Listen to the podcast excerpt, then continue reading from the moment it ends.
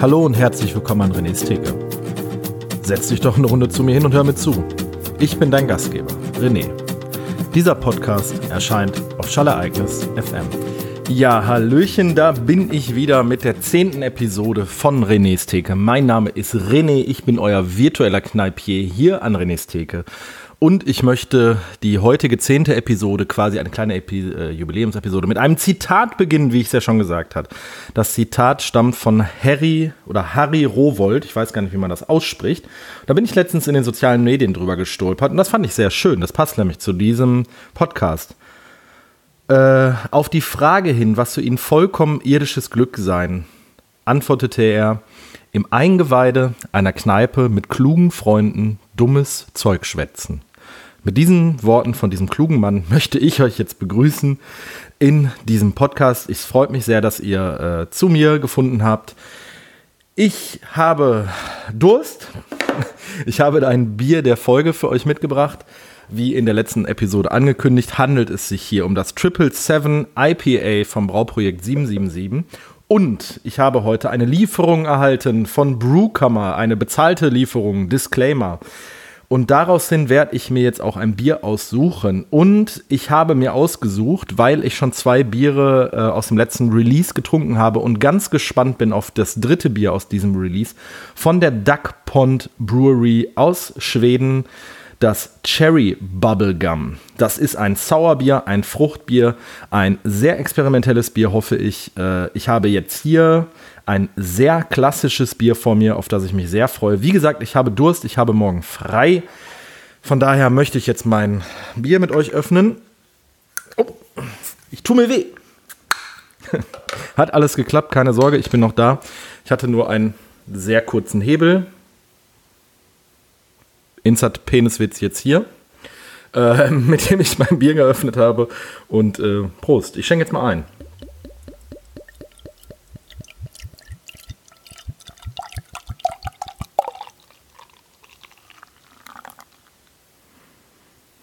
Ah. So. Ganz goldgelb kommt das Bier jetzt hier. Äh, so Bernsteinfarben, würde ich sagen. Im Glas bei mir an. Ah, es ist direkt ja, es ist direkt sehr ah, zitrusig und sehr schöne Hopfenaromen. Es ist, äh, hat so leichte Karamell- und Honignoten. Das ist ein sehr klassisches IPA, muss man jetzt dazu sagen. Das ist jetzt nichts wahnsinniges Experimentelles. Ähm, dazu werde ich auch gleich noch mal ein bisschen mehr erzählen. Ich trinke das jetzt erstmal, weil ich da mich wirklich sehr darüber freue, dass ich dieses Bier trinke, weil ich habe jetzt ein paar schöne Stories rund um dieses Bier zu erzählen. Prost auf euch, auf eure Gesundheit.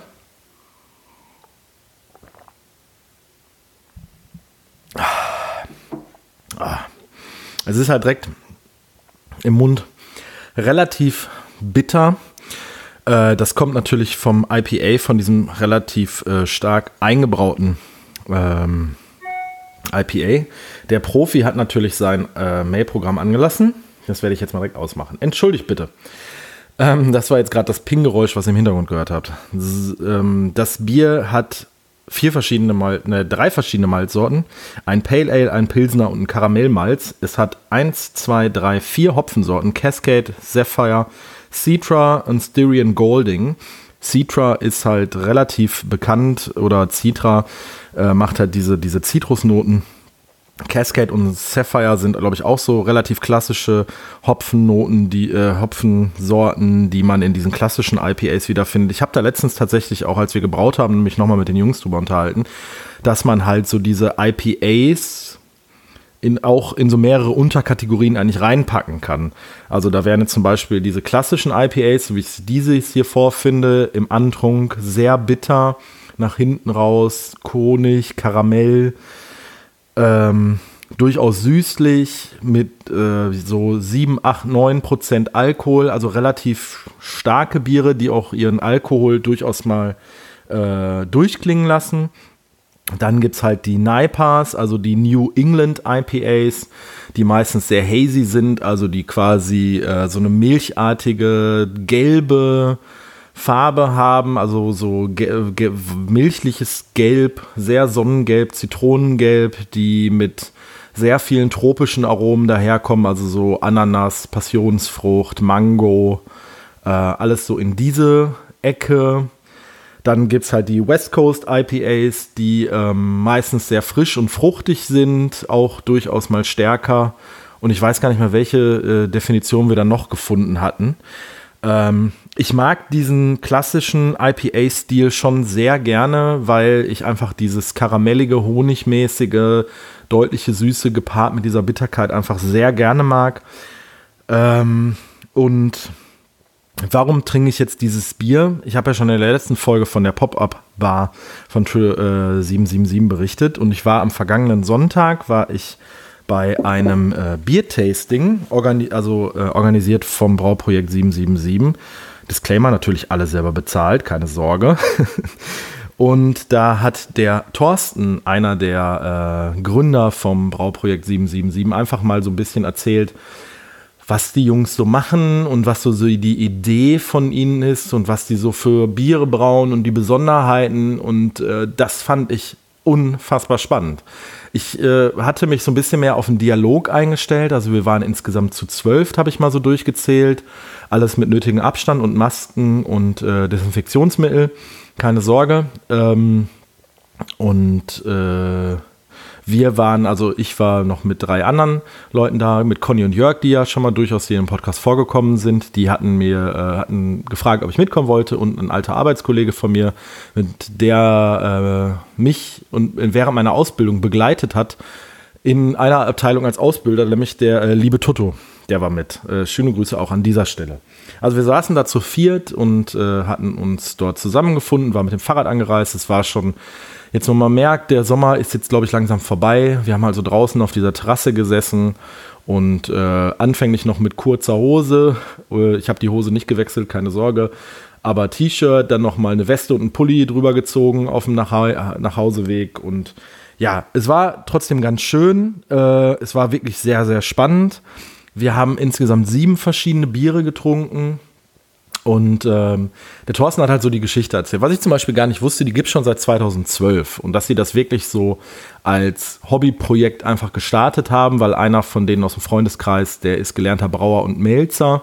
Und dann haben die quasi in der Schlosserei, ich weiß jetzt nicht, ob es irgendwie familiäre Schlosserei, das ist ja auch das, was ich gesagt habe, diese Garage, diese größte Garage, diese kleine Halle, äh, ich weiß nicht, wie man sich das vorstellen soll, haben die dann selber umgebaut zu einer Brauerei. Und das fand ich nämlich super spannend an dieser ganzen Geschichte, weil der äh, Slogan von Brauprojekt 777 war eine Zeit lang 100% handgemacht. Das hatten die zu der Zeit, wo die halt die komplette Brauanlage äh, selber gebaut hatten.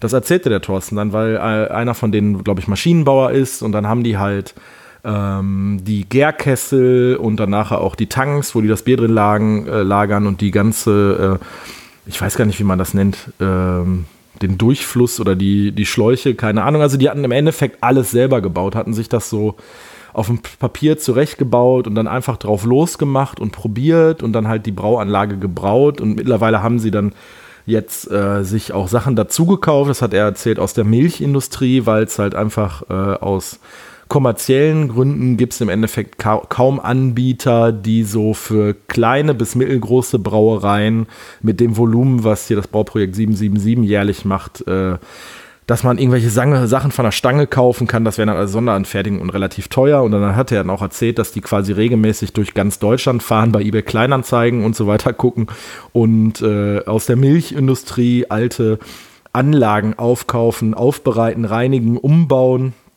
um dann einfach ihre Biere zu brauen. Und das fand ich tatsächlich sehr, sehr spannend, das alles mal zu hören, was halt so auch die Idee dahinter ist, dass halt auch einfach viel bei denen so ähm, einfach mal ausprobieren, Biere wirklich als Projekt sehen. Deshalb haben sie sich auch dazu entschlossen, Brauprojekt zu nehmen, das einfach Raum zum Experimentieren und Probieren und mit neuen Hopfensorten, mit neuen Malzsorten, mit neuen Hefesorten, mit neuen Brauarten. Da werden Sachen dann auf Kaffee gemacht, auf Früchten.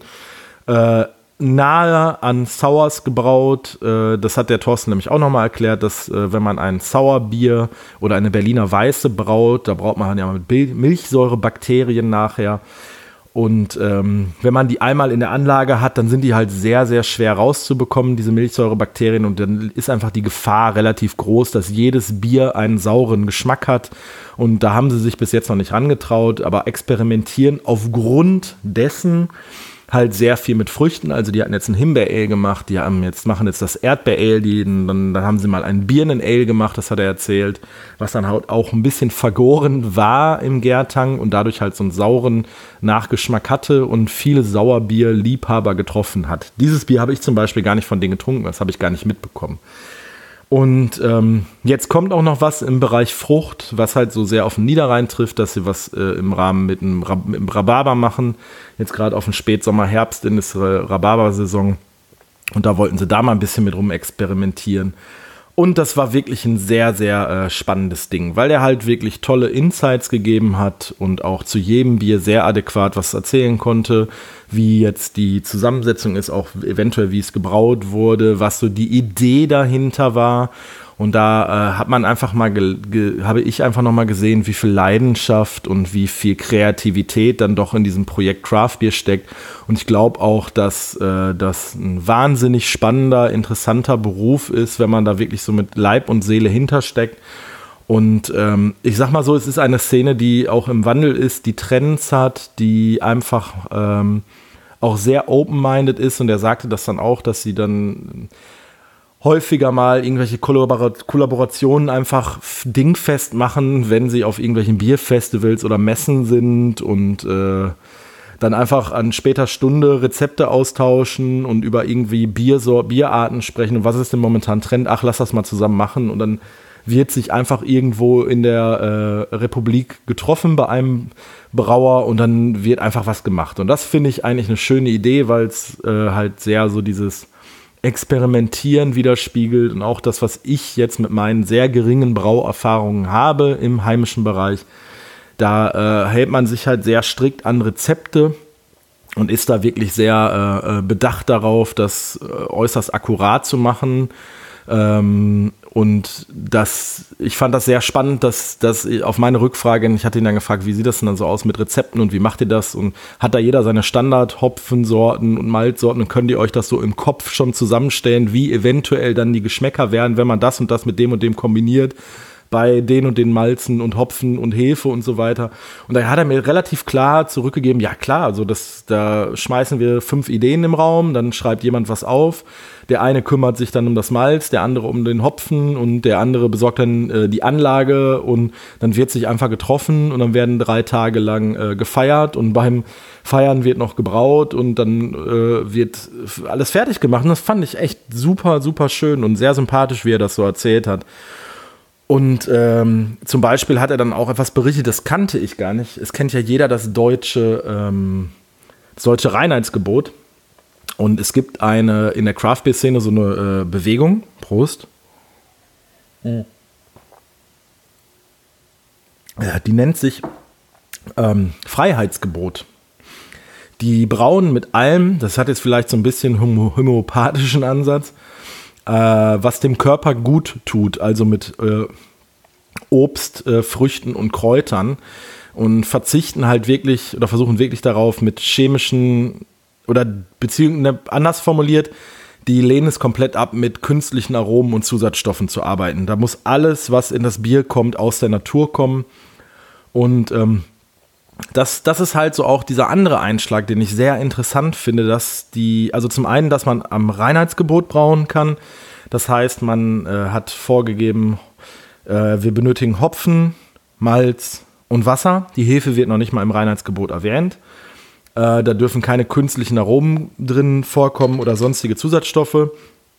Wobei, das sagte der Thorsten dann auch, da wird dann halt auch viel getrickst. Ähm, mit äh, was gilt als Zusatzstoff und was nicht, was gilt mit Aroma und was nicht. Das ist natürlich Auslegungssache, aber das im Endeffekt die Craft-Bier-Brauer, die sich so auf die Fahne geschrieben haben, wir brauen nach dem Reinheitsgebot, die versuchen da wirklich sich sehr streng dran zu halten, dass die ihre Biere nicht filtern, nicht pasteurisieren, äh, nur wirklich mit den Ingredienzien arbeiten, die im Reinheitsgebot stehen und daraus halt versuchen, in einem sehr engen Rahmen trotzdem sehr kreativ zu sein. Dann gibt es natürlich die andere Seite der Medaille. Da blicke ich jetzt einfach mal so nach Amerika oder nach äh, Skandinavien, nach Estland, ins Baltikum, wo halt die äh, bekannten äh, skandinavischen und äh, baltischen Craft-Bier-Brauereien äh, angesiedelt sind, wie zum Beispiel jetzt auch Duck Pound. Ich glaube, wenn ich ähm, wenn ich das Bier in der nächsten Episode besprechen werde, da werden wir, da, da, müssen wir mal über künstliche Aromen reden und auch Farbstoffe und so weiter. Oder auch, äh, wenn man nach zum Beispiel nach Lerwick, Omnipollo oder Pöjala guckt, ähm, die, glaube ich, sehr viel mit Aromen arbeiten, was ich aber auch also das, das, das, das finde ich ja auch cool, weil es muss ja trotzdem irgendwie ausgewogen schmecken und es darf nicht künstlich schmecken. Und ähm, also es gibt so dieses Korsett von wir brauen nach dem Reinheitsgebot und sind in dem Reinheitsgebot sehr kreativ oder wir brauen komplett vogelwild und halten uns nicht daran, so wie es zum Beispiel die Skandinavier machen oder halt auch dieses Freiheitsgebot. Äh, wir brauen nur mit Sachen, die in der Natur vorkommen und da wird zum Beispiel dieses Erdbeer-Ale äh, und das Himbeer-Ale mitgebraut und das fand ich auch super interessant, wer das erzählt hat, dass äh, die, äh, dass der, der, der fertige, das fertige Bier quasi dann eine gewisse Zeit lang einfach nur auf Erdbeeren gelagert wird und dann die auch nicht garantieren können, dass jede Flasche identisch schmeckt, weil jede Flasche, also der bei der Abfüllung das Bier halt unterschiedlich lang mit den Früchten noch in Kontakt ist. Und das finde ich echt cool. Also das hat mir wahnsinnig Spaß gemacht, ihm zuzuhören. Er war da wirklich ähm, sehr offen und ehrlich und das fand ich sehr, sehr schön. Wir haben äh, getrunken das ganz normale Pilz mit 3S. Äh, das ist das Bier von dem, womit sie angefangen haben, von dem Mofa-Club Die Cobras. Der kommt irgendwie bei denen aus dem Ort.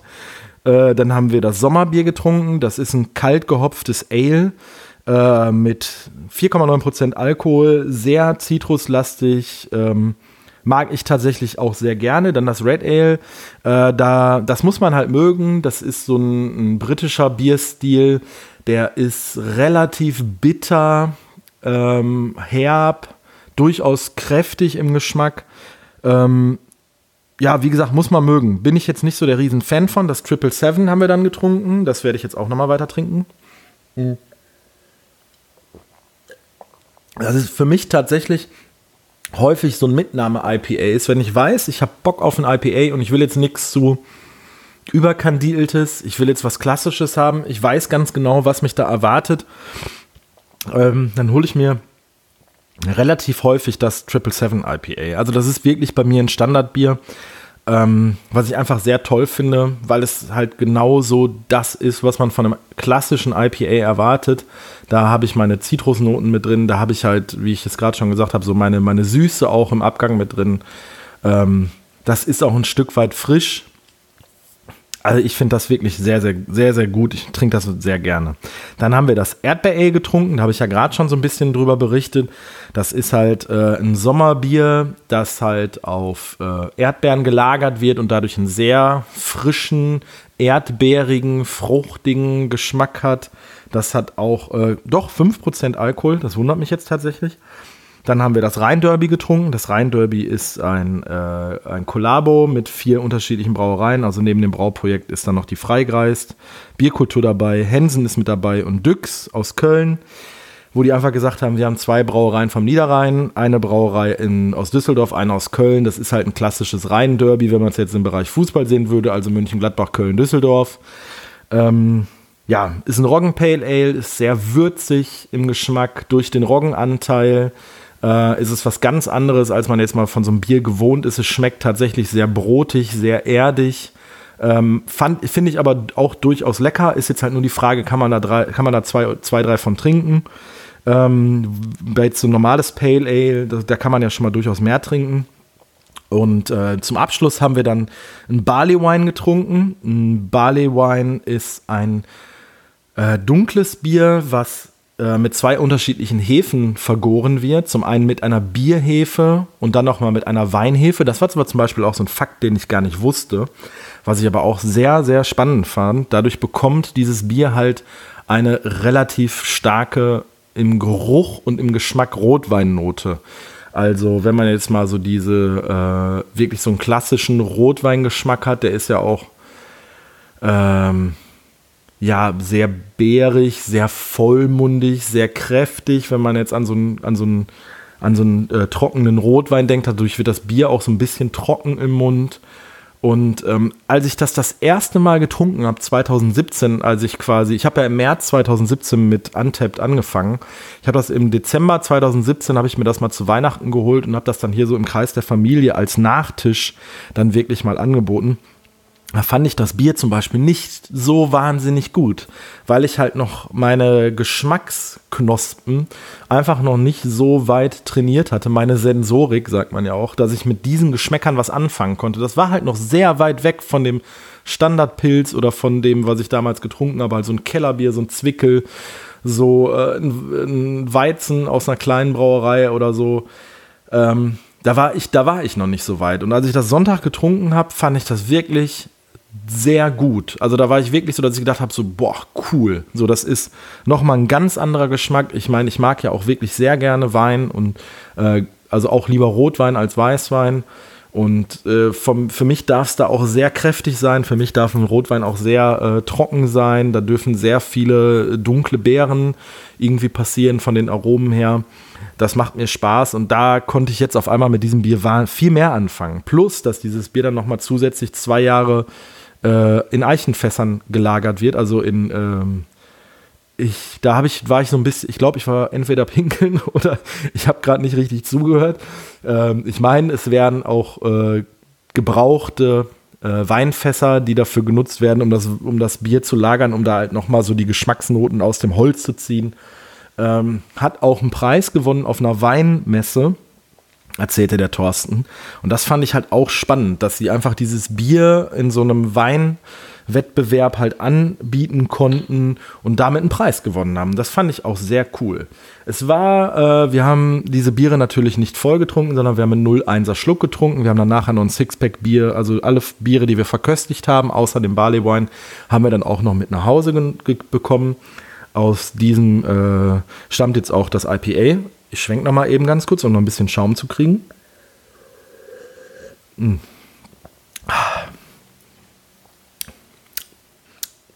Jetzt, wenn man auch so, es ist ja immer, dass man den, den Mund, Rachen, Raum, Zunge, wie auch immer, dass man das, dass man die äh, Geschmacksknospen ja so ein bisschen ähm, anfüttern muss, muss sage ich jetzt mal. Ich finde immer, wenn man so den ersten Schluck nimmt, dann kriegt man auch nicht so die ganzen Aromen mit, die irgendwie passieren. Wenn man so zwei, drei Schlücke genommen hat, so dann, dann ist auch der, der Mundraum halt so ein bisschen auf den Alkohol sensibilisiert und dann kann man viel besser auch die Aromen wahrnehmen. Und da, das kommt jetzt halt nochmal zur Geltung. Ich habe es jetzt gleich leider schon leer.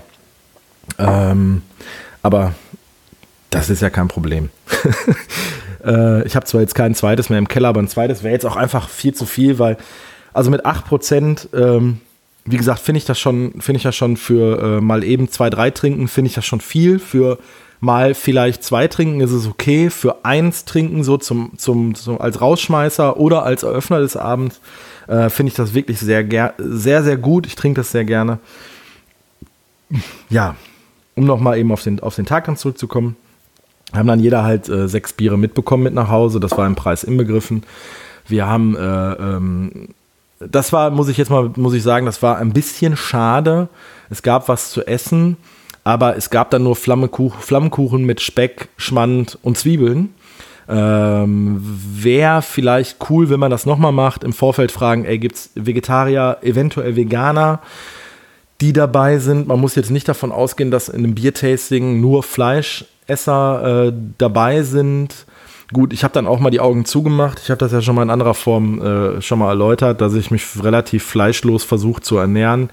Aber da habe ich mir gedacht, mein Gott, bevor ich jetzt irgendwie hungrig nach Hause gehe äh, mit 601er Schlücken Bier, äh, 701er Schlücken Bier intus und äh, mit dem Fahrrad nach Hause fahre, dann esse ich halt jetzt mal ein bisschen zwei, drei Krümelchen Speck mit und habe mir dann auch noch den äh, Flammkuchen gegessen. Das hat auch ganz gut zu dem Bier gepasst. Der Flammkuchen kam dann auch passend zu dem IPA, da hatte der Thorsten auch äh, großen Wert drauf gelegt, weil er gesagt hat, so, das Bier öffnet jetzt halt nochmal so äh, die Geschmacksknospen, so wie ich es auch gerade gesagt habe, so durch die Bitterkeit neutralisiert es dann auch. Und dann, wenn man dann halt so deftige Speisen, Geräuch, also das war ja äh, geräucherter Speck und dann Zwiebeln und Schmand und Salz und Pfeffer und dann mit diesem, wie alt so ein klassischer Flammenkuchen halt. Ähm, das passte auch einfach wahnsinnig gut mit dem Bier zusammen, wo wir wieder bei dem Thema Food Pairing wären, was ich ja schon mal vor zwei, drei Ausgaben hatte, wo ich über das Überquell gesprochen habe. Das finde ich halt auch ein tolles, spannendes Thema, was man durchaus nochmal angehen könnte, wo ich mich jetzt auch drüber freuen würde, vielleicht da in die Richtung auch mal ein Tasting zu machen. Also ich habe jetzt, war jetzt äh, bei mir im näheren Umkreis, war ich äh, beim Brauprojekt bei einem Biertasting. Ich war bei der Ruhrpott Brewery in Oberhausen zu einem Biertasting. Ich war bei dem Kloppert äh, vom, von der Feldschlösschen Brauerei bei einem Biertasting, der auch Biersommelier ist. Ähm, da haben wir auch eine Menge erfahren und auch unterschiedliche Biere äh, getestet. Und dann war ich bei Walter Breu, bei dem Herrn Hüskes und habe da ja mal ein Nassseminar gemacht, über acht Stunden mit ihm zusammen Bier gebraut. Und äh, da hat er aus dem Bierkatechismus vorgelesen und Stories aus seinem 45, Moment, der wird jetzt 70, doch, der hat mit 14 ist er in eine Lehre gegangen. Dann sagen wir jetzt einfach mal 15 bis 70 sind 55. Ja, René, Kaufmann seit 20 Jahren. Äh, seit über seine, seine Jahre als Brauer gesprochen und als Bierenthusiast und Botschafter. Und wenn, wenn ich das alles so zusammen jetzt nehme, plus meine Erfahrungen, die ich selber machen konnte, habe ich da jetzt doch irgendwie so ein ganz cooles Gefühl und so ein cooles Grundwissen. Und ähm, das macht echt immer noch, immer wieder Spaß, weil man, man sieht halt auch diese unterschiedlichen Persönlichkeiten, die halt alle irgendwie auch zusammenarbeiten. Also ich habe jetzt die, die, die ich gerade genannt habe, die kommen jetzt hier aus meinem näheren Umfeld. Und das Brauprojekt arbeitet mit dem äh, Kloppert von der Feldschlösschen-Brauerei zusammen, aber auch mit dem Walter Bräu und die machen auch was mit der Ruhrpott Brewery. Also die vier Leute, bei denen ich mal bei einem Tasting war, die sind zwar alle unabhängig voneinander, also machen quasi Wirtschaften in die eigene Tasche, aber trotzdem arbeiten die miteinander und tauschen sich aus und weil halt der Markt an Bier, das, das, das war auch Thema von, von diesem Tasting. Es, äh, Deutschland sagt von sich selber, wir sind die Biernation Nummer eins, aber nur im Pro-Kopf. Äh, Umsatz, also Liter pro Kopf, aber nicht in der Vielfalt. Und man, man kennt das ja einfach selber, wenn man irgendwo in ein Restaurant geht oder in eine Kneipe geht und man fragt, was habt ihr für ein Bier am, am Zapfhahn, dann haben die maximal zwei Sorten am Zapfhahn und vielleicht noch zwei Sorten in der Flasche. Und es ist einfach so, die, die Vielfalt ist nicht gegeben. Und ich finde es einfach viel cooler, wenn ich wie, ähm, wenn ich mit meiner Frau essen gehe in einem mittel, mittelguten Restaurant, es muss ja noch nicht mal dann Sterne-Gastronomie sein, das ist totaler Quatsch, aber wenn ich in einem guten oder mittelguten Restaurant essen gehe und ich sage, ich hätte gern mal irgendwie einen Wein, dann sagen die zumindest, wir haben fünf verschiedene Weißweine, fünf verschiedene Rotweine und drei Rosé auf der Karte aus unterschiedlichen Gebieten in unterschiedlichen Preisklassen. So, dann hat man da schon mal, sagen wir einfach mal 15 Weine zur Auswahl, plus noch ein Prosecco dabei und ein, äh, ja, irgendwie einen anderen einen Schaumwein, also, also irgendwie ein Sekt oder ein Champagner, eventuell, dann hat man da halt schon irgendwie so knapp an die 20 unterschiedlichen Sachen zur Auswahl, wohingegen man als Biertrinker oder Bierenthusiast oder Bierliebhaber halt immer eingeschränkt ist in Bitburger, Warsteiner, Felddienst. Äh, hier in der Gegend kriegt man vielleicht nur ein Alt. Und dann kriegt man einen Erdinger aber man kriegt halt kein anderes Weizen so. Und das, das sind halt Sachen, dann hat man irgendwo vielleicht fünf Biere zur Auswahl. Und das ist ja dann schon unbefriedigend, vor allem wenn es immer die gleichen fünf Sachen sind. Also wenn es dann halt immer das äh, hier in der Gegend ist, warum auch immer, das totale Bitburger Land. Also überall, wenn man essen geht, man sagt, ich hätte gern Pilz, dann kriegt man einen Bitburger. Und ich bin überhaupt kein Fan von diesem Bier. Das ist so das letzte Bier, was ich mir als Kiste Bier nach Hause holen würde. Ich mag das total nicht. Es ist wirklich, ich möchte, es ist jetzt kein Bitburger Bashing, aber ich mag einfach dieses Bier nicht. Es hat für mich einen sehr muffigen Nachgeschmack und irgendwie die Bitterkeit ist ganz komisch. Also das, weiß ich nicht, das äh, stößt bei mir auf Ablehnung und das finde ich, fände ich es halt viel cooler, wenn die einfach sagen würden, ey, wir stellen uns hier so, so einen Kühlschrank hin, wir haben unsere drei Standardbiere vom Zapfhahn, also einen alten Pilz, einen Weizen. Und dann haben wir vielleicht nochmal fünf unterschiedliche Biere aus dem Kühlschrank, äh, wo man wählen kann, ich hätte gern ein IPA, ich hätte vielleicht gern einen Standard Stout, noch nichts mal, ich hätte ein Pale Ale und äh, ein Sauerbier oder sowas, dass man da auch vielleicht so eine Region, also eine saisonale Abwechslung reinbekommt, dass man sagt, es ist jetzt Sommer, dann machen wir halt äh, anstatt einem Stout machen wir ein Sauerbier oder äh, anstatt äh, Im Winter macht man halt anstatt den Sauerbiers mehr äh, ein zweites Stout dazu oder so. Und da kann man einfach wahnsinnig viel machen. Und ich finde das sehr schade, dass das so in, den, in der Kneipenkultur in Deutschland nicht so präsent ist. Also jetzt auf dem Land, in der Großstadt sieht es natürlich ganz anders aus, wenn man jetzt irgendwo nach Hamburg, Berlin, Köln geht, etc. pp. Und das finde ich ein bisschen schade.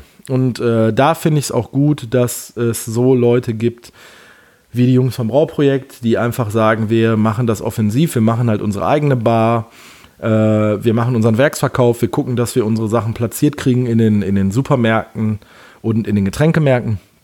Und deshalb möchte ich jetzt noch mal auf meinen letzten Schluck, den ich jetzt hier im Bierglas habe, ich schwenke noch mal eben ein bisschen.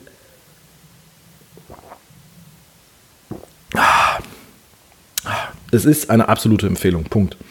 Ähm, möchte ich jetzt noch mal auf, mit euch drauf anstoßen. So, ihr Lieben, das nächste Bier, was ich trinke, das könnt ihr bitte bei Brewkammer bestellen. Ähm, das wird das Duck Pound Cherry Bubble Gum sein. Äh, schaut euch mal die Seite an vom Brauprojekt 777. Es würde mich sehr freuen. Hinterlasst den Jungs mal einen Daumen auf Instagram. Äh, wenn ihr irgendwo ein Bier von denen mal sieht, nimmt's mit. Ansonsten bestellt ihr bitte Biere bei unseren Partnern bei Brewkammer oder der Biothek. Das nächste Bier bitte bei Brewkammer bestellen. Es würde mich sehr freuen, wenn wir das zusammen trinken. Es würde mich sehr freuen, wenn ihr mir Feedback zukommen lasst über Instagram oder renestheke.gmail.com. Und ihr bekommt jetzt noch eine zweite Hausgabe, Hausaufgabe mitgegeben. Ihr alle kennt die drei Fragezeichen: Justus Jonas, Peter Shaw und Bob Andrews.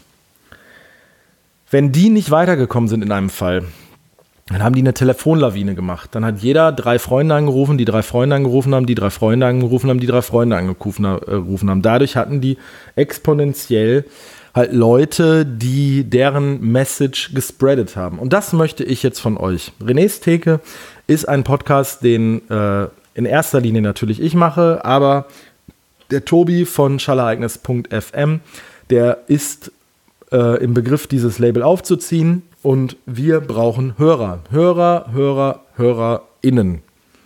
Korrekt gegendert. Weil dieser Podcast ist in erster Linie natürlich kostenfrei. Wir werden unterstützt von Partnern über Affiliate-Links, voll, volle Transparenz, aber auch für diese Partner und auch für unsere Reputation benötigen wir Reichweite. Wenn euch dieser Podcast gefällt, wenn ihr sagt, der René, das ist ein sympathischer Typ, dann teilt das doch einfach mal auf euren sozialen Netzwerken, diese Episode, haut's in eure, in eure WhatsApp-Stories, in eure Facebook. Ich habe kein Facebook mehr, ich bin da überhaupt nicht mehr up to date. Äh, haut's bei Facebook rein, in eure Instagram-Stories. Verlinkt mich, wenn ihr ein Bier trinkt, auf euren Fotos, äh, René's Theke. Wenn ihr einen Twitter-Account habt, dann haut mich an oder teilt einfach die Episoden, weil das tut nicht weh. Ähm, das kostet nicht viel Zeit und so kommen wir in den Austausch und so können wir dieses Projekt einfach noch wachsen lassen. Das ist jetzt nicht Phishing vor, doch genau das ist es. Es ist Phishing vor Hörerschaft. Denn in Zeiten von alles wird monetarisiert, ist es sehr schwer, einen organischen Wachstum also reine Mundpropaganda oder reines äh, Instagram teilt fremden Leuten diesen, diesen Feed, weil die Interessen Craft Beer haben. Das ist quasi nicht mehr möglich, weil die Algorithmen mittlerweile so kompliziert sind, dass ich zweimal am Tag was posten müsste, um irgendwie bei fremden Leuten mit reinzukommen und eventuell noch eine Werbeanzeige schalten müsste. Und das möchte ich nicht. Ich möchte einen schönen Wachstum haben, der natürlich nicht zu schnell gehen soll, der nicht zu groß werden soll. Aber es würde mich sehr freuen, wenn ihr das teilen würdet. Ich habe das mit meinem Podcast-Projekt Fat Boys Run gesehen. Da war es noch eine andere Zeit. Da war es noch im, im, Bereich Social Media und im Bereich Podcast noch ein bisschen mehr wilder Westen. Da war das noch nicht so alles erschlossen. Da gab es solche Algorithmen noch nicht. Da wurden Sachen noch nicht so stark monetarisiert. Da hatten wir eine sehr hohe Hörerschaft, haben sehr viel Feedback bekommen. Und äh, ich möchte diesen Podcast gerne noch lange weitermachen. Es macht mir nämlich sehr großen Spaß. Ich möchte, dass der Tobi mit seinem Schallereignis FM einfach erfolgreich ist. weil der Tobi sich sehr viel Mühe gibt, alles richtig zu platzieren und alles äh, unter einen Hut zu kriegen und alles zu managen. Und aufgrund dessen würde es mich wirklich wahnsinnig freuen, wenn ihr da was machen könntet. Also, ihr Lieben, ich möchte euch damit jetzt nicht auf die Nerven gehen. Ähm, vielen Dank, dass ihr eingeschaltet habt. Vielen Dank, dass ihr diesen Podcast empfehlen werdet. Ich war, ich bin und ich werde immer sein, euer René. Ciao, macht's gut. Dieser Podcast erscheint auf Schallereignis FM.